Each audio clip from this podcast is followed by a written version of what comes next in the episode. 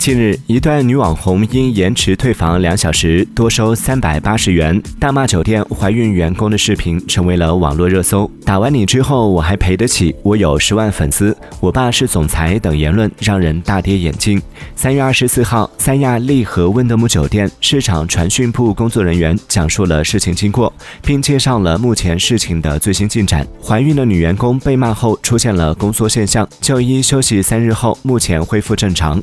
骂人。的女网红则发布了一段在派出所录制的道歉视频，称深刻认识到了自己的错误。